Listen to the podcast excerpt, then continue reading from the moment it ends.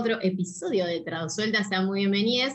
Em, y bueno, tenemos en esta ocasión vamos a hablar de un tema que nos reinterpele a Poli y a mí y a nuestra invitada, eh, Steph, ¿cómo andás? Muy bienvenida a Tradusueltas. Em, y en este, bueno, en este capítulo vamos a hablar de eh, sexualidad, que justamente por eso. Es, como, es algo que venimos comentando, creo que en todos los capítulos, aunque sea un poco lo tiramos así, pero ahora vamos a hablar de eso. Em, y, bueno, pues, presento a nuestra invitada, ¿por qué no? Porque creo que es lo primero que tenemos que hacer. Eh, Steph es traductora de inglés-español y periodista de Chile junto a eh, y periodista de Chile. Junto a Isaías Osorio creó BBB Podcast, que si no lo escucharon, eh, vayan a escucharlo, está en Spotify. El primer podcast en español sobre bisexualidad, que la verdad, súper original de idea y los capítulos que, me, que escuché me re gustaron, así que felicidades, Steph. Y después, bueno, Sí, tal cual. Contar eh, que tiene 29 años y es de Capricornio con ascendente en Virgo, porque nosotras siempre preguntamos el signo, porque no puede ser de otra manera. Amo. Tal cual. Encima ni siquiera es que ya, ya me lo dijo ella. Se ve que la conexión fue tan así que ni tuve que preguntarle. Sí, a la, poli ya la vi como bien, bien metida en esos temas de ascendentes y lunas. Yo no me lo sé de memoria, lo tengo como en una nota en mi, en mi celular, por si alguien me pregunta qué soy, yo voy, busco como muy capricornio que soy, ¿cierto? Me encanta, yo tengo mi, mi hora de nacimiento en una nota. Súper sí. Identificadísima. Cosas, indispensables. No, claro, yo me acuerdo todo, me acuerdo mi carta natal, la tengo como grabada en la mente. Em, y vamos a hablar de pinkwashing igual y de queer, queerbaiting. No, no se preocupen, no vamos a hablar de astrología de vuelta. no, no, obviamente. Bueno, claro, sí, eh, podemos presentar el tema en sí, o la estructura, si querés, Poli. Sí. Sí, o sea, para la gente que no sabe, por las dudas, queríamos aclarar que pinkwashing eh, y queer baiting, onda baiting de carnada, son estrategias de marketing que usan las grandes productoras ¿no? de cine, de Hollywood, whatever, eh, para, mm, digamos, para suavizar su imagen pública y parecer como tolerantes ante la diversidad sexual, con las audiencias, amigarse con las audiencias LGBTI, ¿no? Y intentar decir, bueno, metemos contenido disidente pero no perdemos guita, ¿no? Como que seguimos vendiendo un montón. Eh, y el objetivo es limpiar la imagen ante cualquier posibilidad de acción negativa o respuesta o de, ah, no hay inclusión, lo que sea, ¿no? Es, como una respuesta tibia de la industria y del capitalismo salvaje ante las minorías. Sí, ¿no? Sí, sí, tal cual. Entonces, yo me anoté para arrancar tirando, eh, me anoté algunos ejemplos de pinkwashing y queerbaiting en audiovisual. Vos, Luna, creo que después vas a mencionar algunos de, gaming. Este, y nada, los voy tirando y vamos comentando si vieron las pelis, qué les pareció. Eh, el primero que, anoté como un detalle fue Zootopia. ¿La vieron, Zootopia? Ya. La vi, sí. Sí, y ¿se acuerdan de que haya aparecido algo LGBT ahí? No. No, yo no me percaté. yo tampoco, o sea, así de tibies son. Eh, cuando estaba investigando esto, me di cuenta, me di cuenta, que me tiraste la señal. Bueno, la coneja, la coneja protagonista, la policía, se muda en un momento al departamento y aparecen sus dos vecinos, que es una pareja que después admitieron que, que estaba casada, es una pareja de kudúes, que son como si fueran antílopes.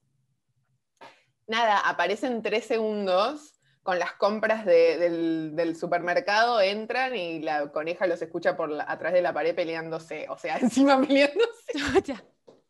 una, una imagen muy positiva. Oh, hi! I'm Judy, your new neighbor. Yeah, well, we're loud. Don't expect us to apologize for it. Greasy walls. Rickety bed. Crazy neighbors. Obvio que tenía que ser una relación tóxica porque claramente como para el, imaginario de los guionistas em, heteronormados son como siempre catastrófica la relación. Nunca puede ser normal, doméstica, como simplemente, no sé, haciendo la compra del mes Sí, Nunca, nunca es como eso, siempre es como intensidad, fuego, muerte, destrucción. Destrucción fue el nombre de nuestra nueva banda. Sí, sí, es verdad. Es como. De hecho, esa era una de las críticas que le hacían a la mayoría del contenido audiovisual LGBT hace no tanto. Como, ¿por qué era todo tan extravagante, todo tan camp, todo tipo, el mejor amigo gay de la serie era como, acá estoy, lleno de plumas, o, sea, no era una persona. Era un carnaval. comillas, Claro, tipo, bajale a la realidad un chabón con una remera normal que, que- que- como el resto del, del casting, o sea, es tal cual como decís. Después, eh, de Disney, Le Fou, ¿se acuerdan de Le Fou, el compinche Sí. de Gastón, de La Bella y la Bestia? La el Bella y la? Bestia. Ah, ya, ya, ya. Le Fou. Es el primer, supuestamente, el primer personaje que Disney admitió, o sea, abiertamente, que reconoció que era gay. Pero tengo una En- duda, tengo una duda ahí, Sí. Poli. Eh, Decime. a ver si me ayudas con esto, o si es que Ah. hay información sobre el tema. Sí. Esta, este, este admitir de Disney respecto de este personaje llega cuándo? En el momento que se publicó la película, ahora último que se está hablando del tema, como ¿cuándo yo Sí. puedo justificar eso? Porque me huele un poco a lo que se hizo también con Harry Potter. ¿Qué pasó con Harry Potter? No, Harry Eh, Potter es peor igual. ¿Cierto? Me, me pasa eso, ¿cachai? Como que hay gente me- que Dumbledore es gay. O sea, se supone que Ah, Dumbledore sí. es gay, pero Sí, sí. hay muy pocas luces de eso en el relato, en el libro, en la película. Y J.K. Rowling, eh, alias eh, la transfóbica mayor, con mayor cantidad de dinero en el mundo, que lata, em, ella eh, salió en algún momento admitiendo que Dumbledore era gay y que como nadie se había dado cuenta. Y luego todo el mundo empezó a agarrarse ese tweet y la gente empezó como a comentar como, oye, ¿cómo no te habías dado cuenta que X cantidad de personajes eran, no sé, y, a- y además es francés, porque mira, una vez comió una creme brûlée, no sé, como llevándolo muy al, al extremo. Entonces quería saber si es que de repente ese admitir fue ahora, subiéndose a la ola, o eh, en su momento cuando se, cuando, cuando se estrenó la película.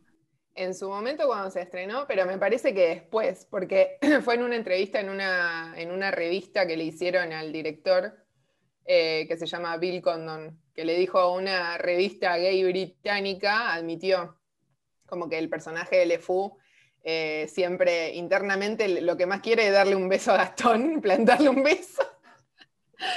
Que para ser Disney, digamos, es bastante, ¿no? Pero, Sí. pero Sí, bastante lo- tibio. Lo que termina pasando a mí me parece es que, ponele, para mí ya se veía venir la clase de persona que es Rowling cuando vos, a ver, porque tu, tu obra es tu obra. Y al fan, a ver, a los fans que nos importa mucho en general qué es canon y qué no es canon, que para el que no sabe, lo que es canon es lo que está aprobado oficialmente por la historia, porque obviamente que siempre alrededor de algo famoso hay fanfiction. Todos nos imaginamos relaciones homosexuales en todo, porque ese es el fanfiction, pero qué sé yo, cuando, a ver, que, que Rowling te lance un tweet que te diga, ah, porque Dumbledore era gay, eh, y, y que, y que haya fans que se agarren de ese tweet para decir, ah, Dumbledore es gay, es canon, es como, esto, esto es lo que está mal para mí. Y otro montón de cosas, ¿se acuerdan el tweet cuando Hermione era negra? Porque, a ver, ese se lo acuerdan, que también fue una, fue, cuál, fue una troleada de Rowling, porque, a ver, Sí. En la obra de teatro, para los que no saben, la actriz que hace de Hermione es negra. Obviamente hubo gente que se quejó, porque la gente se queja de todo y hay mucha gente racista. Y Rowling dijo, yo nunca dije que era rubia. Y claro, entraron todos a leer el libro para hacerle la contra y buscaron, obviamente, porque sí, Rowling dijo que era rubia, no sé por qué. Ni ella. Sí, para mí era pelirroja, pero sí. Sí, creo que dijo castaño claro, no me acuerdo cómo dice, pero había un montón. O sea, Ro- O sea- Rowling realmente en esas cosas, eh, creo que tiene ganas de hacerle la contra a, a los fans del feminismo, a todo lo se la pasa y bueno, lo hace en Twitter. Por. Rowling no, no sé qué le pasó, como que ya se veían, los indicios estaban ahí, estaban las red flags everywhere, Sí. era como que se venía hace un montón. Miren, yo creo que la conclusión con Harry Potter es simplemente que es una excelente saga, una excelente obra anónima. Anónimo. Sí, Nadie es buena escribió. esa. Nadie la escribió. Es- Sí, salió- alguien, la, alguien la descubrió Yo ahí suelo decir, em, es anónimo. yo, Co- ah, como el niño Jesús. Ah, yo suelo decir Harry Potter es del pueblo, porque para mí Harry Potter es del pueblo, no es de Rowling, Sí. No, no, no. Ella lo escribió, ya no es de ella. Se acabó. Tal cual. Se acabó. No, yo, eh, el- elijo quedarme con la magia, pero no con la transfobia. Sí, sí, sí, sí, eso, el, el- el after está canceladísimo. Pero es, verdad, ahora me, me hicieron acordar recuerdos de Vietnam. Me hicieron acordar lo del tweet ese de, de Dumbledore gay y todo eso. Era Rowling básicamente diciendo, yo tengo un amigo gay. Porque era ella diciendo eso, o sea, la transfóbica de como intentando um, incluir una diversidad que no existía en los libros después. Sí. Sí, es como, tengo roce con esta comunidad, por lo tanto tengo derecho a discriminarla. Entonces suena, suena demasiado descabellado, incluso cuando ella lo trata de justificar, porque no, La no, no hay por empeora. dónde, no hay por dónde. La- sí, es su, su silencio la incrimina más y más. Señor Simpson, su silencio solo lo incrimina más y más. No, señor Simpson, no desquite su ira conmigo. ¡Atrás! ¡Atrás! Se, se- señor Simpson! ¡Ah! Es una recreación, nunca pasó. Eh, y esto que decís, tu pregunta me parece súper interesante y válida, porque esto de cuándo admiten que el personaje era queer, gay, lo que sea, después o antes, y hay señales claras en, el- en la película, en la serie, si es después, es todavía más tibio. Es como un pink washing reloaded. Ay, sí, porque no se dieron cuenta que Neo en realidad en la Matrix eh, era. No, no, nada que ver, chabón, no. De todas las Shrek. interpretaciones. Claro, Sh- Shrek y burro, obvio, no sé. claro. No, Muy, a- muy anal lo de burro, sí. No, vamos a buscar cosas donde no. Eh, y lo que pasó con esta de Disney, de, mm, de la versión que hicieron del live action eh, Live de action. La Bella y la Bestia, fue que en Rusia la, censuraron, porque Rusia, obvio, siempre. Eh, y no la quiso mostrar en, o sea, y la calificaron como contenido de mayores de 16 también, eh, porque era como gay propaganda, iba en contra de sus leyes homofóbicas. Rusia. Sí, no, parecen incels igual, porque eso es lo que te dicen los incels de los videojuegos, así que sí que hay propaganda. LGBT agenda. Sí, sí, LGBT agenda. bueno. todas esas cosas. No, Igual no. es- Si Rusia aprovechara sus verdaderos capitales y activos, como son básicamente Yulia Volkova, Elena Katina, Tatú, yo creo que avanzarían y serían la potencia mundial. Yo creo que lo que le falta a Rusia para ser la potencia que debería ser es dejar de ser unos homofóbicos de mierda, realmente. O sea, no, no tiene sentido que un país tan gay sea anti-gay. O sea, como, no, no lo entiendo, te lo juro. Sí, no, pero, no. la- pero las tatú admitieron que no eran gay, ¿viste? Sí, sí, no, se me da pena, me da mucha pena. Pero en su Hasta tú momento es, el ejemplo perfecto de queerbaiting, creo yo. Sí. Pero- Las amo, soy fan, pero. Sí, amadísimas, pero al mismo tiempo yo entiendo que hay, hay varias cosas que confluyen. O sea, hay un poquito de abuso infantil porque ellas trabajaban desde los 14. Y Mm, segundo, eh, igual sirvieron muchísimo en el despertar sexual de muchísimas mujeres que salieron del closet como lesbianas o como bisexuales. Entonces, sí. no siendo ellas eh, pertenecientes a la comunidad, igual ayudaron, creo yo, en el momento histórico en el que aparecieron 2002, donde no había absolutamente nada, en Sí. especial nada joven, nada escolar, nada adolescente. Siempre Sí, eran como exacto. referentes ya mayores que saliendo de la universidad ya podían hacer lo que quisieran, pero como cabras chicas nos faltaba. Y puta, que lata que sea gente eh, que no lo es. Sí. Eh, Pero para allá vamos, supongo. Sí, a mí sí. lo que me pasa, que, que ya que lo dijiste, voy a tiro pie a mi opinión, a mí el queerbaiting no me parece del todo mal, porque el queerbaiting es el que da lugar a cosas como Tattoo, a cosas como Life is Strange, o a, que es el videojuego que después si quieren tiro un par de ejemplos. Eh, o por ejemplo, uno de los últimos juegos de Tomb Raider está lleno de queerbaiting porque básicamente la trama es que Lara Croft va a salvar a la amiga y hay todo, tiemp- hay todo el tiempo como tensión sexual entre Lara Croft y la amiga, solo que nunca pasa nada.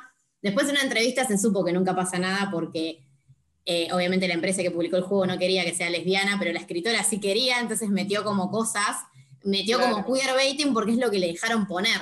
Entonces, pues me parece que a veces el queerbaiting ayuda a salir del closet o son cosas que en, en ambientes así, como el ambiente gamer, ¿no? O, o qué sé yo, justo, bueno, dos cantantes rusas.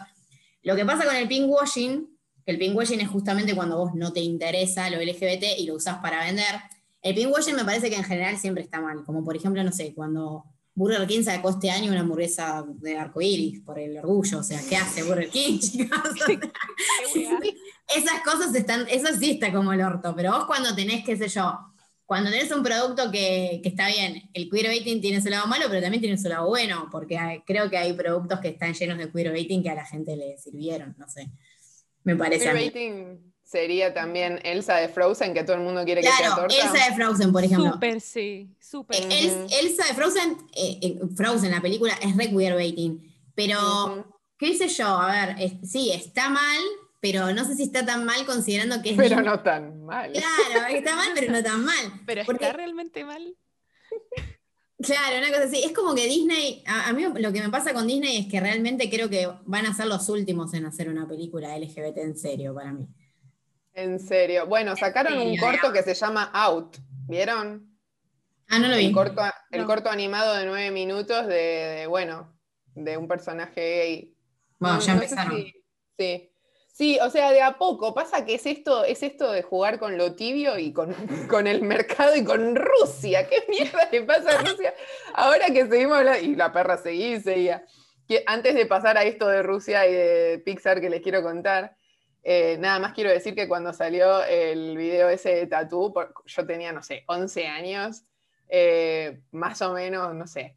Y cuando lo vi, lo veía escondidas, chicas, lo veía escondidas. Creo que todos lo veíamos escondidas. Tipo, pasaba mi mamá y yo cambiaba de canal, como, ¿qué estás haciendo? Ah, como que es algo prohibido que me atraía. ¿Cómo no me di cuenta? Era tan niña. Bueno, entonces, eh, hay otra película que se llama Onward, de Pixar, ¿la vieron?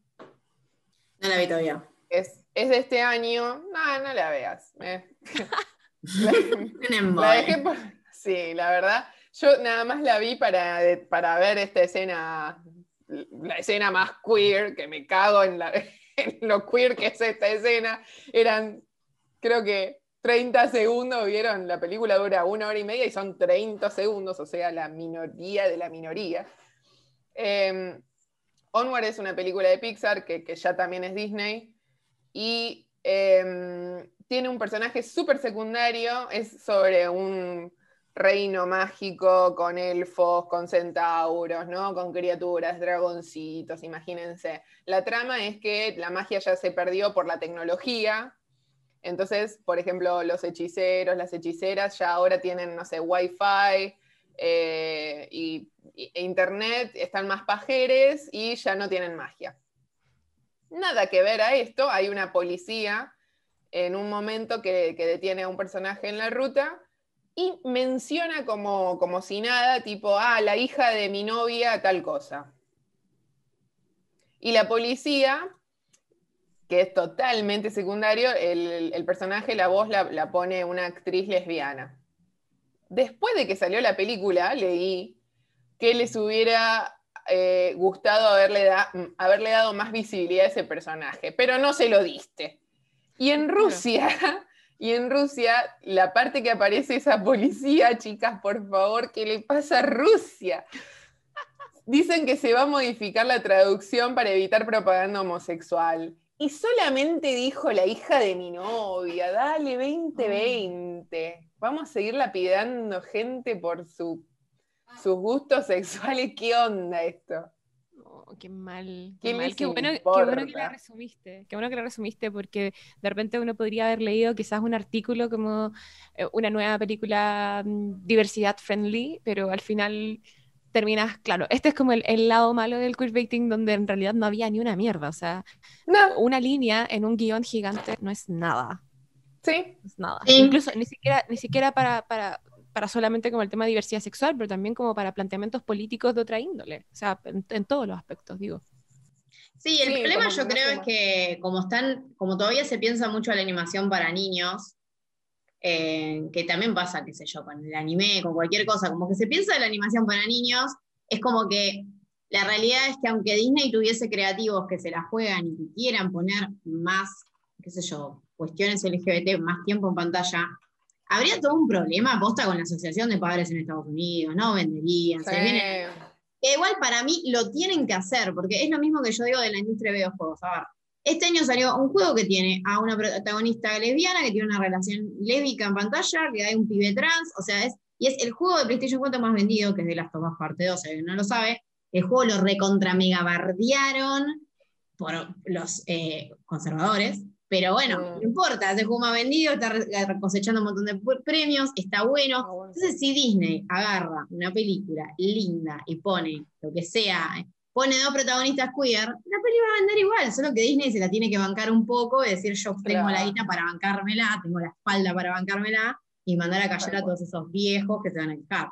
Ay, sí, hay que mandarle este discurso tuyo a algún CEO de Disney, boludo, tal cual. Tienen la guita para bancársela. ¿Quieren- Sí, no, ya de Ya estamos traduciéndolo con, con Poli. Ya estamos traduciendo. Estamos poniendo Pony. me encanta, me encanta.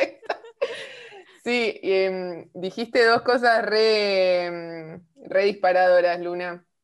Una, la del anime.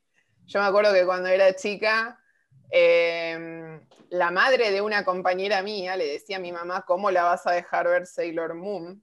Que es propaganda para el lesbianismo y lo que quieren en realidad en Japón es fomentar el lesbianismo para que las minas no, no se reproduzcan y no haya sobrepoblación. Escuchen esa teoría conspirativa, chica, me muero. ¿Qué es el 5G? Que, o sea, esto Eh, es- eran las, las teorías de esa época. Menos mal que no había redes sociales, porque si no se hace viral. y eso igual no era para mí. Bueno, sí, capaz que era, era re queer Sailor Moon, chicas. Si quieren otro día hacemos un Sí, episodio, Sailor era Moon, re sí. queer. Sakura No Card importa. Captor también, o sea, era una época que el anime en general para chicas era así. Ranma y, y medio. Que Ranma y medio de- también. Sí, qué bien todo eso. Bueno, y así salí, dedicado a la mamá de, de mi compañera esto. Te- Tengo Tenía acá los razón. juguetes. Tenías toda la razón, señora. Era, era Sí, propaganda. Era propaganda. Sí, Pero señora. me encanta esa propaganda. Sí, salimos bisexuales y orgullosas. Tengo Ah. acá lo- los juguetes, las figuras de Sailor Neptuno y Sailor Urano. Re bien. Era A mí me chiquita. encantaban, a mí me encantaban ellas dos. Yo, la verdad, tengo que confesar que yo no soy otaku para nada. O sea, vi Mm. muy pocas series de otaku porque yo soy eh, full fan de, las anima- de la animación gringa porque soy hija de Nickelodeon y de Discovery Kids. Ese es mi Sí. norte, Claro. y MTV. Eh, pero eh, sí me gustaba mucho el cuentito de Urano y Neptuno en, en Sailor Moon. O sea, era como... Porque me, me encantaba eh, diez mil veces más que Tuxedo Mask. eh, me encantaba, ya no sé ni siquiera quién es la que tenía el pelo corto. Ayúdenme, ¿es Urano o es Neptuno? La de. Ah, Neptuno. La de- ah, no, la de pelo corto, corto, corto, Urano. sí, que era como. Urano. Sí. Mm, ay, icónica, me encanta. Sí. La recuerdo como con el sex appeal de, de- de- de ese pelo, como... Me encanta, me encanta. Tal cual. Aprobadísimo. Y después, eh, después cuando dijiste lo de animación para niñes, Luna, me, y hablando de Disney, Pixar and everything, Inside Out. ¿La tienen Inside Out? Sí, de esa película a mí me... Bueno, vas a decir seguro lo que voy a decir yo. Ah, intensamente. A ver, ¿qué- Sí, yo sí. te, te- te lo comenté. No me lo vez? comentaste, pero cualquier persona que vio Inside Out y es bisexual se lo imagina. O sea, A ver, con ¿te imaginas? No, no, no, dale, dale nomás. La- Ah, A ver, no sé si No, pero lo sí la vi, imaginas. pero sí la vi. pero La sí vi. vieron. A ver, si la, lo que quiero decir es, si la viste, quizás te llamó la atención lo que me llamó a mí. cla- A ver. sí, a mí sí. Bueno, spoiler por las dudas. Sí, spoiler, ya fue. Ya Eh, pasaron muchos años, ya está. ya- Claro. Sí, ya no, sí, ya está, es verdad. Spoiler una mierda. Eh, bueno, el cerebro de la chica, ¿no? Es mitad y mitad género masculino y femenino, eso. Claro. Yo lo vi en el momento y fue como, mira, qué detalle. Eh, sí, muy bien ahí. Ey, dame esos cinco. Yo, Allá, ¿sabes allá. qué? Yo no había reparado en eso, lo hab- había reparado en que, oh, qué bacán que hay paridad, pero jamás pensé en eso y soy bisexual, me- así que les entrego ahora mi carnet de bisexual, no, se los devuelvo porque la capté, la capté. Somos dignas de BBB Podcast. 100%, por favor, reemplácenme. Nah. No, pero, No, no. pero buenísimo, o sea, no, no- me acabo de enterar- se lo voy a decir a Isaías, está, está Eh. maravilloso. Eh, yo lo vi pensando como, sí, hay dos hombres y casualmente los hombres son los que encarnan las emociones como más atribuidas a, la ira del hombre, como Sí. testosterónica, digamos, Sí. pero tienes toda la razón, eh, me siento en un momento de, de epifanía en este momento. Qué bien, esta epifanía espero que la tengan varias personas cuando escuchen esto dentro de un mes. Porque, bueno, para la gente que no la vio, eh, al- en la película se muestra, o sea, muestran las emociones de la persona, ¿no? Como que en el cerebro, que cada bichito masculino, femenino, digamos, representa la ira, el enojo, la- la- las emociones. Y te muestran que el cerebro del papá de ella son todos masculinos, el cerebro de la mamá son todos femeninos, el cerebro del nene que está detrás de ella son todos masculinos, y es un nene, un niño, y el de ella es mitad y mitad. O sea, no se definió, es bisexual desde la cuna, se, o todavía está ahí. Ese planteo filosófico lo podemos dejar biológico, evolucionario, psicológico, dejémoslo, pero para mí es reví.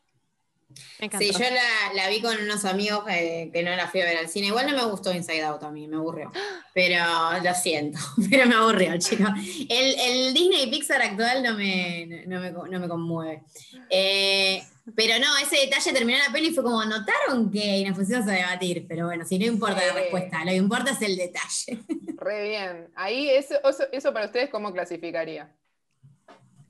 Eh, yo no creo que sea como queerbaiting y pinkwashing porque como no hubo una, una alusión como en la campaña de, de presentar la película apuntando a eso, era como que le caiga al que le caiga y que Claro. se dé cuenta el que necesite darse cuenta, pero yo siendo ejecutiva de Disney y Pixar probablemente le habría dado un poquito más como a la dualidad, no habría dicho esencialmente esta chica es bisexual, sino que diría tipo eh, las emociones están representadas por las energías que esta persona tiene al interior de ella, como un mensaje un poquito más como subliminal, digamos, pero, pero B-culture todo el tiempo. Sí, sí. B-culture.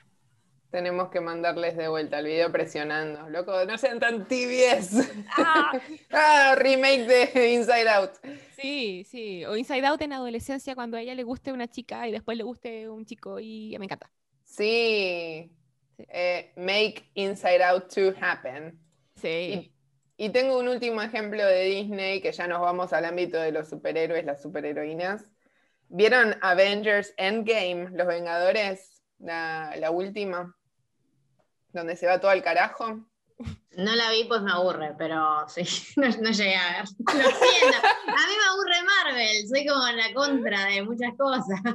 Same. Me gusta DC, me gusta otra cosa. DC, o sea, re depre.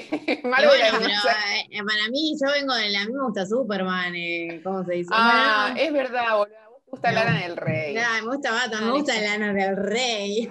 Chao. Ya está. No, yo soy, yo soy clásica Batman de Nolan. Chao. Corta la bocha. Está bien. Sí. Bueno, les cuento igual. eh, también Contame, pasa- man, spoilea lo que quieras. yo fue. no es nada, no es nada spoileable, o sea, es en un círculo, digamos, de como si fuera onda Alcohólicos Anónimos, ¿viste? Un círculo de terapia donde está Capitán América. Este, y aparece el cameo del director de la película, Joe Russo, y el chabón, o sea, ahí actuando como uno eh, en terapia, y habla de una cita que tuvo con un chabón. Serán 30 segundos nada más. Como que empieza hablando de una cita que le fue mal o una cosa así, y después dice he, ¿no? Él, qué sé yo, y lo voy a volver a ver, lo voy a volver a ver, para mostrar algo muy light, ¿no? De diversidad en una película con cero contenido LGBT. Mm. Habrán sido, posta, 30 segundos, y no aportó nada. Pero No. cuando tú lo viste, cuando tú lo viste, ¿qué sentiste? ¿Sentiste que estaba de más o que igual servía o que era como random shit? Ah, qué buena pregunta. ¿Qué sentí cuando lo vi? Muy buena. Eh, me llamó la atención y fue como, bien. Pero si te pones a pensar, bueno, capaz que nada más a nosotras, ¿no? O a gente de, de la comunidad o con esta conciencia de queerness. Pero ¿cuánto habrá sumado? Porque posta, dos horas de película, 30 segundos de eso, y, y no es que, ah, el mensaje de la diversidad. Eh, no sé, capaz que una pregunta válida también es si pasa inadvertido, eh, se, puede, se puede interpretar como que ya es algo natural y no causa un choque, un asco. ¿No? Ahí, ahí tengo el conflicto, porque entiendo lo ver. que vas, pero es lo, es lo mismo que pasa cuando uno habla de las luchas como de, rei- de reivindicación feminista, bisexual, etcétera, y hay gente que te dice, ay, pero ¿por qué estamos hablando de eso? Ni siquiera deberíamos tocar el tema porque esto ya no lo deberíamos estar diciendo. Y es como, Eh, no, yo creo que es, hay- es una falsa idea de que el mundo es más tolerante de lo que realmente es, porque lo que Mm. está pasando ahora es que estamos encerrados en burbujas tolerantes, que son muy Sí. buenas y son la raja, eh, pero que no es la realidad.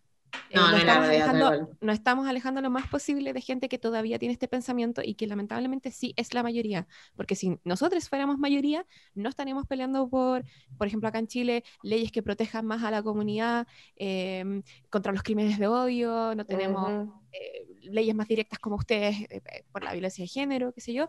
Entonces, la mayoría es la que está errada y no necesitamos cosas subliminales porque nosotros ya sabemos un poco como Sí. de qué se trata nuestra lucha. Lo que nos falta es llegar al otro, al otro lado, para que ese otro lado Sí. nos deje de violentar, creo yo. Tal cual, entonces no es suficiente, como, No. como el 30 segundos en dos horas de película no es suficiente. No, no es suficiente. Ah. Eh, chicas, eh, quedan seis minutos de Zoom, aviso por No, bueno, podemos hacer otro porque está Vamos a hacer otro Zoom igual, sí, no hay problema. Eh, Em, ay, yo iba a decir algo de, de- de esto de los Vengadores y, y ahora con el Zoom me olvidé. No, bueno, pero que Es- claro, es que no es suficiente. A ver, no, no es suficiente porque yo digo que, qué sé yo, prefiero lo que hace Netflix, que en todas sus originales hay un personaje. que- O sea, Netflix me parece que tiene, por lo menos la, ¿cómo se llama? La política de diversidad la tiene bastante. Algunos dicen que es todo retrucho, pero bueno, para mí no, está bien. Sí, da lo mismo que sea trucho en el fondo. Da igual. Claro, ¿qué importa? funciona. Claro, funciona. Sí, Eh, sí, ya me acordé. La película de Queen, con todo esto que vos estabas diciendo, la película de Queen, por ejemplo, que nada, o sea, más queer que Freddie fucking Mercury. Y la, la, la suavizaron bastante. Y no había tanta, o sea, si hubiera sido una película heteronormativa común, habría habido teta, culo y chape, pero a cada rato. Y ahí, como que hubo dos Rodrigo. besitos. Claro, como que hubo dos besitos de Freddie Mercury y me acuerdo eh, de, de- de ir a verla, o sea, de escuchar a un baby boomer hablar de esto y decir, para mí, un baby boomer eh, heterosis masculino, y decir, hubo demasiado beso igual para mí. ¿Qué? No hubo lo suficiente. No hubo nada. No hubo nada. O sea, estuvo muy bien la película y me gusta la música de Freddy, pero demasiado homosexual. Y sí. No shit, no shit, Sherlock. Como que, que- como, ¿a qué, No qué sé. película estás viniendo a ver? O sea, es Freddie Mercury, como. Claro, sí. no sé. Ahí, o sea, está bien, pero es verdad que la suavizaron también. Como que sigue siendo un tema tabú, chica, ¿qué onda? Sí, es como, yo creo que los ejecutivos estaban pensando como, centrémoslo en la música, en su camino Mm. y en la enfermedad, como que esos eran Sí. los nortes, pero si le quitas la bisexualidad a Freddie Mercury, le quitas Freddie Mercury a Freddie Mercury. Ujú. O sea, eso es, porque es su esencia, o sea, no... Lamentablemente la gente piensa que esto es como un gallo que, claro, tiene mucho talento y que canta bien y que icónico. No, todos esos talentos surgieron por querer mostrarse como es realmente. Y eso es lo que nadie está como mostrando en, en las obras artísticas que emanan de, de- del, del trabajo de, mm, de lo que hizo, no sé, Rami Malek, que yo me imagino que se interiorizó muchísimo en la, en la biografía de, Sí, de Freddy, pero sí. lamentablemente a mí no me gustó cómo, cómo representaron la, la relación con la, con la, con la chica eh, inicialmente. Lo encontré, no sé, tibio de repente. Eh, y lo vi como una visión muy patologizante de como de todavía lo que pasa que es como de la asociación del VIH hacia la, la comunidad gay. No me gustó cómo lo hicieron, eh, lo, lo encontré un poquito estigmatizante, pero sí estoy aquí por la música y por el talento de Rami Malek, básicamente. Tal cual, sí. Y bueno, un pequeño paso para la humanidad, ponele. ponele. Tal cual. ¿Quiere, Luna, ¿querés usar, no sé, em, lo que queda para mencionar vos lo de videojuegos o lo de Supernatural? No sé, quedaron varias cosas. No, yo lo que quería decir era que a mí el queerbaiting justamente me parece que, a ver, hay, que- hay- pasa que depende, porque por ejemplo, o sea, hay queerbaiting que no sirve para nada, 15 minutos, me- 15 segundos, 30 segundos, una película de dos horas no sirve para nada, pero qué sé yo, si vos haces, hay tip- tipos de queerbaiting, como por ejemplo Sherlock con Watson en la serie de la BBC, o eh, bueno, como les decía, eh, las dos protagonistas de Life is Strange, eh, o en el juego de Tomb Raider, que me parece que es queerbaiting que obviamente, a ver, no se la están jugando, pero que hay ciertas audiencias a las que les termina gustando, o sea, la comunidad LGBT termina usando de iconos, no sé, a, ese tipo de, de cosas. Em, y Como la después... protagonista de Valiente. Claro, por ejemplo, por eso. Igual hay iconos de la comunidad LGBT, por ejemplo, el- el- no sé si sabían que Babadook es un icono de la comunidad LGBT en Australia, que es re bizarro eso. O sea, yo soy re fan de Babadook, es una de mis pelis de terror favoritas y cuando le hicieron gay fue como... ¿Por qué? Después hubo alto pinkwashing porque vendieron una edición especial con el Babadook en portada vestido LGBT cualquiera, pero bueno. Era, era Harry Styles, cualquiera. Sí, cualquiera. Pero, qué sé yo, no sé, yo creo que hay queerbaiting y queerbaiting. Eh, el caso de Life is Strange es que el primer juego es más queerbaiting que los otros que hizo el estudio, porque salió en 2014, que era una época que la industria de videojuegos era un, era, no sé, un cúmulo de machos que se llegabas a sacar un juego así y adiós. Pero bueno, fue el juego, fue uno de los juegos que impulsó a que hoy en día la industria sea más eh, inclusiva, feminista y demás, eh, a pesar del queerbaiting. Y, algo, y no sé, es como el juego LGBT, a pesar de que creo que hay un chape en todo el juego, pero no importa. Freddie Mercury. claro, Freddie Mercury, más o menos. Hashtag Freddie.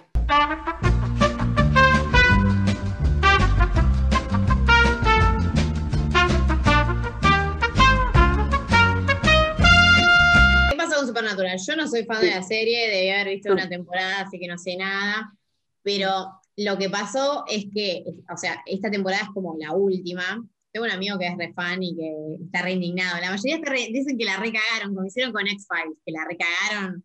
Bueno, Sí, ¿qué había pasado con X-Files? es un embodrio la última temporada, no sé cómo explicar. Es aburrida, no, no se pasó nada Ah, particular. Es como que no, no tiene gracia. sí. Em, bueno, lo que pasó es que eh, básicamente en uno de los últimos capítulos, o, o creo que, fue, que es el último capítulo, o sea, no, no eso no, no sé bien, discúlpenos si son fans de Supernatural y no somos tan Sí. Eh, pero bueno, hay un personaje que se llama Castiel, que em, como que los fans hace varias temporadas como que lo shipean con eh, Dean Winchester, que es uno de los protagonistas, Ujú. y lo que pasa en, el- en este capítulo es que básicamente, eh, como que este personaje Castiel se le declara, y Dean Winchester, en la versión que salió en de CW, que es la cadena allá de Estados Unidos, eh, o sea, la, la- la versión original está en inglés, como que le dice que no, como que, o sea, un el Castiel se declara y el otro le dice, bueno, como que tipo, no me digas esto, una cosa así. I love you.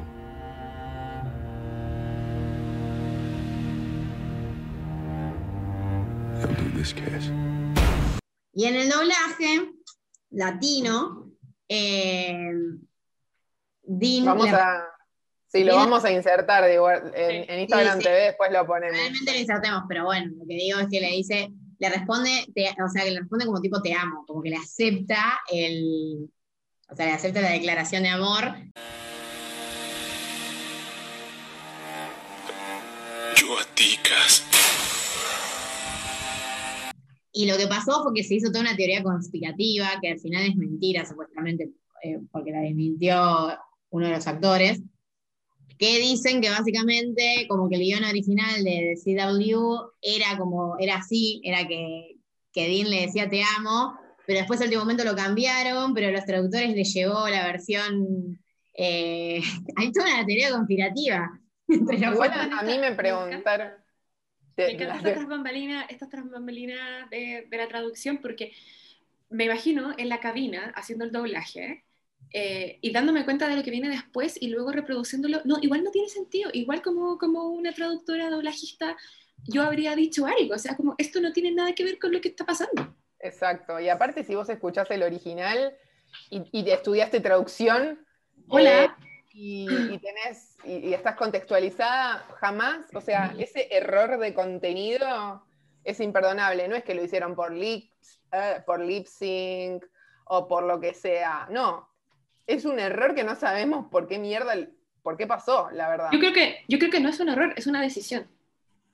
yo creo que es una decisión, porque no tiene sentido equivocarte en algo que es tan vistoso, no es simplemente, no es como que es una palabra homónima o algo que se parece de alguna manera, es el significado lo estás moviendo incluso y afectas a la trama completa hacia el, hacia el final, hacia la siguiente escena, entonces tampoco entiendo cómo Pero- se sostiene el decirlo así. Sí, Bueno, bueno, es- de quién, porque el subtitulado estaba bien, el subtitulado estaba bien, y el doblaje, cuando el ángel le dice, me, me voy a sacrificar por vos, I love you, y el otro le contesta, yo también, pero en el original no dice yo también. ¿No? Es que lo que dice el actor, el actor que hace Castiel dice claramente fue un eh, traductor eh, rebelde en la, en la sala de doblaje, porque no tiene sentido lo que hicieron. O sea, algún fan, re fantasma ahí que dijo, yo voy a poner esto y se arma quilombo y se arma quilombo. Un, hue- Pero, un weón que, le, que hace- que le está haciendo, que chipea a Destiel, Claro. básicamente. Sí, sí, pero escúchame, vos tenés ahí en la cabina de doblaje tenés tu guion como traductora, que va a ser leído por una actriz o un actor, que va a ser eh, mezclado por el director o la directora, que va a estar controlado por la cadena que te contrata y te da la guita, y que podés perder el laburo si le, le- no te contratan Y no le para- importó nada. No, pero aparte de todo eso, ¿quién fue? O sea, para mí no, para mí no, o sea, no me imagino a la traductora haciendo eso, porque aparte hay un montón de casos que los doblajistas, las doblajistas en la sala te adaptan la adaptación, te adaptan la traducción, porque no llegan los tiempos, por eso te tocan a vos tu traducción. Y puede haber algún error si no saben inglés, ¿no? pero un cambio de sentido. Esto es demasiado. O sea, para mí, si vamos a conspirar, para mí fue el doblajista. Sí. No, no la traductora. No, no creo. No, no creo que haya sido ahora- Eh, acá el tema de la traducción. Eh, pero además es como. eh, También lo que criticaban es el, el- el poco QA que hubo ahí, la poca importancia que le da de CW a su versión latina, que tipo ni la miran, ah, tomá, pum, sale al aire. Claro. Mal. Porque eso, si lo hubiese visto alguien, digamos, a, a alguien de allá, o alguien que conoce la versión original, o, o- o estaban todos entongados, no entiendo. O sea, de momento lo que tiene que pasar es que esto llegue, yo no sé si ha llegado, no he hecho esa investigación, pero ¿ha llegado esto a, a los oídos y ojos del- de los actores principales de Supernatural? Es que ¿Saben lo sí, que por eso, el actor, el, el que hace de Castiel, eh, o sea, dijo, che, esto debe haber sido, o sea, como que no, no, no hay una... Porque todos decían que era como la, la agenda anti-LGBT de CW, qué sé yo, decían, no, eso no existe, dijo el chabón. Acá hubo gente en, el doblaje, que ya sea traductor, sea quien sea, el, que el chabón lo, lo puso algo así como que son todos rebeldes y que hicieron lo que se les cantó, o sea, no sé cómo igual eso llegó a, a emitirse. Sí. Yo quiero conseguir el mail de la gente que hizo la traducción y preguntarles qué pasó, porque en realidad es un misterio. Sí, hay que buscar qué agencia es, porque la verdad podríamos Ah. teorizar, podríamos teorizar y eternizarnos en, en la teoría. Yo quiero creer que hay una agenda gay. No, mentira, no. pero, pero en el fondo me gustaría entender como a qué responde esa decisión, no, no, no para criticar al, al- colega, digamos, pero para saber cómo qué es lo que estaba intentando probar, que nadie pesca las traducciones al español latino o, Sí. o que da igual. Yo tenía que- una... Sí, decime. Sí. decime. Bien cortito, ¿no? Es como, leí hace un poco un meme, quizás acá en Chile, de gente que le entregaba su trabajo de tesis a la profesora guía por correo y alguien tenía la teoría de que esa, de que esa profesora no leía los trabajos, entonces le mandó un trabajo en blanco con puras hojas negras en el fondo y la, y la profesora le contesta, ¡ah, qué buen trabajo! Entonces, como, ¿es esto un, ca- un Mal. caso similar acaso? Las No sé. ganas de corregir 2020. Yo tenía unas compañeras en la secundaria en séptimo grado. Un besito a las chicas de, de fan de Tolkien. eh, que teníamos un profesor de historia que ellas sospechaban que el chabón no corregía nunca los exámenes. Y se la rejugaron, ¿eh? porque tenés que tener ovarios para estar en séptimo grado y contestar cualquier gilada. Y escribieron cualquier cosa, o sea, la respuesta de historia argentina, venían hablando así, San Martín, bla, bla, bla, qué sé yo. Y les contaron un cuento cualquiera en el medio y el chabón les puso como si te dijera un 8. Cualquiera. ¡No! Que el QA. Pero bueno. Chicas, ¿quieren agregar algo más? O cerramos con qué habrá pasado en el doblaje de Supernatural en Rusia. ¿Qué habrá pasado acá en Rusia? Sí, este, era un este en realidad era un doblajista, un doblajista ruso que, que quería en el fondo abogar por los derechos de la comunidad. No sé, no sé cuál es la, la teoría detrás de... Plot twist. Eh, no, yo quiero agregar de manera cortita que eh, me parece un bajón, sacando el doblaje, no doblaje, que eh, justo Castiel se le declare a Dean cuando se va a morir. ¿Por qué? Porque es tan común que los personajes LGBT se mueran en las películas que hay un tropo que se llama bury your gays, como enterrar a tus gays, y que tipo todo el mundo se muere en las historias LGBT. Siempre es tragedia. Obviamente que todo está cambiando, pero pónganse a pensar que la película esta, Carol, está basada en un libro de Patricia Highsmith, que el libro de Patricia Highsmith fue tipo el primero y fue famoso porque tenía una historia LGBT que no terminaba mal. O sea, es tan común que todo termine como el ojete. Tipo, todo el mundo, siempre el personaje queer se muere. Así que bueno, nada. Queda como que no importa qué pasó en la cabina de doblaje, igual Supernatural todo mal. Tipo, se, se tiene que declarar cuando se va a morir, dale. Sí, es verdad. Y también, tipo, qué triste, ¿no? Porque toda la vida enclosetado. Claro, es re Y triste. Y al final, ¿qué harías si... e- Es la típica pregunta, ¿viste? Si tuvieras una hora de vida ¿qué- y, y ahí te desclosetás, no sé, qué triste. La- Se las dejamos para que piensen. Re triste. Ahí te la dejo. Bueno, entonces, Bueno. eh, bueno, genial, Steph, por sumarte, además estuvo re dinámico y re divertido. Y re Sí. coincidimos las tres, buenísimo. Me encantó, Em, muchas gracias. Muchas gracias bueno. porque nos habían invitado a, a podcast antes, creo. Sí, no, invitado. Así que feliz de mi primera, mi primera incursión trasandina. Eh, le tengo mucho cariño a Argentina, particularmente a Mendoza. Eh, así es que nada, muy, muy feliz y agradecida. Tenía mucho miedo. Y nada, solamente la gente que no conozca el podcast, eh, BB Podcast, que vayan a, a- a seguirnos a Sí. Spotify. También estamos en Instagram, que es bbb.podcast. Y felices de hacer otro episodio crossover en cuando ustedes quieran. Ay, sí. Sí, obvio, después reda otro episodio. Y de vernos Eh. en Mendoza cuando podamos. Eso, me encanta. Sí, también, de vernos en Mendoza. Así que Chao. bueno, gracias por Road escuchar. trip. Chao. Besitos. Nos vemos.